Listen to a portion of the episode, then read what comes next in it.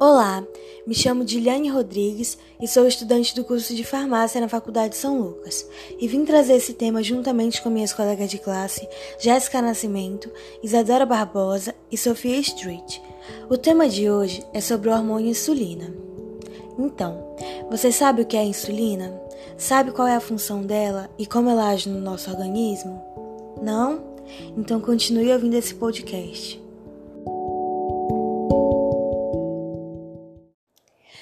Então, vamos começar com o nosso assunto. É, agora vou passar a palavra para nossa colega Jéssica Nascimento e ela vai falar um pouquinho sobre o que é insulina. Olá, é um prazer estar aqui. Então, vamos logo ao assunto. A insulina é um hormônio anabólico que tem função bastante significativa no organismo de todos os seres humanos mas também é conhecida pelo uso nos tratamentos de diabetes. Apesar disso, é bem comum que as pessoas não saibam exatamente como a insulina age e quais os seus benefícios para quem sofre com essa doença. A insulina é um hormônio produzido pelo pâncreas e tem como função metabolizar a glicose, açúcar no sangue, para a produção de energia. Ela atua como uma chave abrindo as fechaduras das células do corpo, para que a glicose entre e seja usada para gerar energia. Então, já sabemos que o mais importante efeito da insulina é o de promover o transporte de glicose para o interior de quase todas as células musculares, as células gordurosas e as células hepáticas. Agora, nós vamos conversar com a Isadora Barbosa sobre o que a insulina faz. Oi, tudo bem com vocês? Espero que sim. Então, a insulina exerce um papel central na regulação da homeostase da glicose, ou seja, no controle do nível de glicose no sangue. Além disso, ela reduz a produção de glicose pelo fígado e aumenta a captação desse hormônio nos tecidos adiposo e muscular. É por isso que sempre ouvimos falar que a insulina é tão importante em tratamentos de diabetes um problema de saúde pública que afeta e prejudica a qualidade de vida de muitas pessoas. O que acontece é que a insulina, ao controlar o nível de glicose no sangue, também consegue auxiliar na regulação do metabolismo, atuando como uma opção frente à deficiência parcial ou total da absorção da insulina pelo pâncreas, comum nessa doença. Muito legal, Isa. Agora nós vamos voltar com a Jéssica para saber qual é a ação da insulina no nosso corpo. Olá. Então, sobre o mecanismo de ação da insulina. A ação da insulina na célula inicia-se pela sua ligação ao receptor de membrana plasmática ligação que ocorre com alta especificidade e afinidade provocando mudanças conformacionais que desencadeiam reações modificadoras do metabolismo da célula-alvo, constituindo assim uma resposta. Os receptores não são componente fixo, podendo variar o número de receptores para cada tipo de célula, com isso variando o grau de resposta. A ligação do complexo hormônio-receptor é forte, mas não covalente, sendo equivalente à união de um efetor alostérico com a enzima que o regula. A ativação do receptor gera um sinal que, efetualmente, resulta na ação da insulina sobre a glicose, lipídios, o metabolismo de proteínas, garantindo diferentes efeitos metabólicos. Os efeitos promotores do crescimento de insulina aparentemente ocorrem através da ativação de receptores da família de fatores de crescimento semelhantes à insulina. Anormalidades no número de receptores de insulina, falha na atividade que nasce do receptor e os vários passos de sinalização pós-receptor na ação da insulina ocorrem em estados de doença que conduzem a resistências dos tecidos. Obrigado, meninas. Então, gente, o que provoca o aumento do nível de insulina?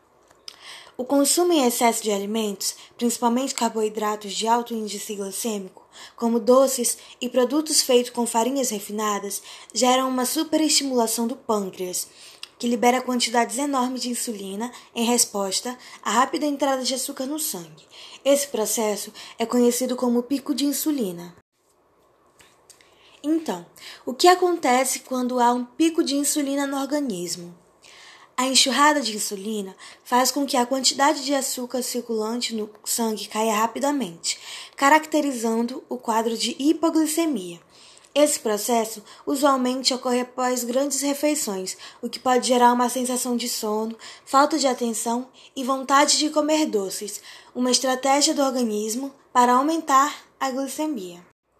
Então, o que nós podemos fazer para manter o nível adequado de insulina no organismo?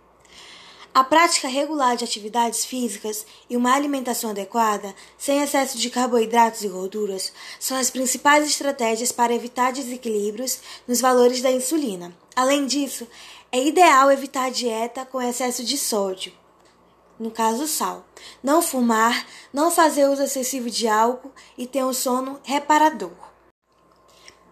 Bom, a insulina tem papel no ganho muscular? Então, Sim, ela facilita e aumenta o transporte de glicose e aminoácidos para os músculos, o que ajuda no seu desenvolvimento. A insulina também previne a quebra de proteínas para serem utilizadas como fonte de energia, conservando o tecido muscular. Nesse sentido, a presença de insulina é importante para conseguir a manutenção de massa muscular do corpo. Então, pessoal, o que é resistência à insulina? É quando as células do corpo não respondem bem à insulina. Por isso, a glicose não consegue entrar nelas facilmente. Num primeiro momento, o pâncreas aumenta a produção de insulina para vencer essa resistência, mantendo normal o nível de glicose no sangue. Porém, em longo prazo, se a resistência à insulina não for tratada, o pâncreas cansa e não consegue produzir insulina suficiente para manter a glicemia normal. Aí pode ser necessário receber insulina por meio de medicamento. A glicose alta no sangue é a marca da doença chamada diabetes, que atualmente afeta cerca de 425 milhões de pessoas no mundo, de acordo com o Atlas Mundial do Diabetes. Então, é importante lembrar que além do diabetes, é possível que a pessoa também desenvolva hipertensão, dislipidemias, esteatose hepática, síndrome do ovário policístico, obesidade, alguns tipos de câncer, doenças cardiovasculares e respiratórias, entre outras. Bom, gente, existem alguns grupos mais propensos a ter resistência à insulina? Então, sim, os principais fatores para desenvolver o problema são excesso de peso, obesidade, sedentarismo e ter parentes de primeiro grau com diabetes. É importante ressaltar que distúrbios do sono e alterações hormonais também podem contribuir para a resistência à insulina. Pessoas que sofrem com resistência à insulina consequentemente têm diabetes? Bom, não necessariamente. A resistência à insulina não tratada leva primeiramente ao pré-diabetes e, em médio e longo prazo, ao diabetes. No entanto, o que irá determinar a evolução do quadro é a aderência do indivíduo às mudanças comportamentais, incluindo a alimentação, prática de exercícios, uso correto dos medicamentos quando necessário e acompanhamento médico contínuo. Porque a insulina está relacionada com o acúmulo de gordura. Então, quando consumimos carboidratos, proteínas e gorduras em excesso, os estoques de glicogênio muscular e hepático saturam e o açúcar excedente é transformado em gordura no corpo. A resistência à insulina está relacionada ao aumento principalmente da gordura visceral e não da gordura subcutânea. A gordura visceral está distribuída centralmente no abdômen, é a famosa barriga de chope, que pode ser encontrada mesmo em indivíduos que não bebam. Ela é muito perigosa para. Bom, gente, então esse é o nosso podcast de hoje. Não esqueça, alimentação saudável e pratique exercícios. Obrigada. Tchau, tchau.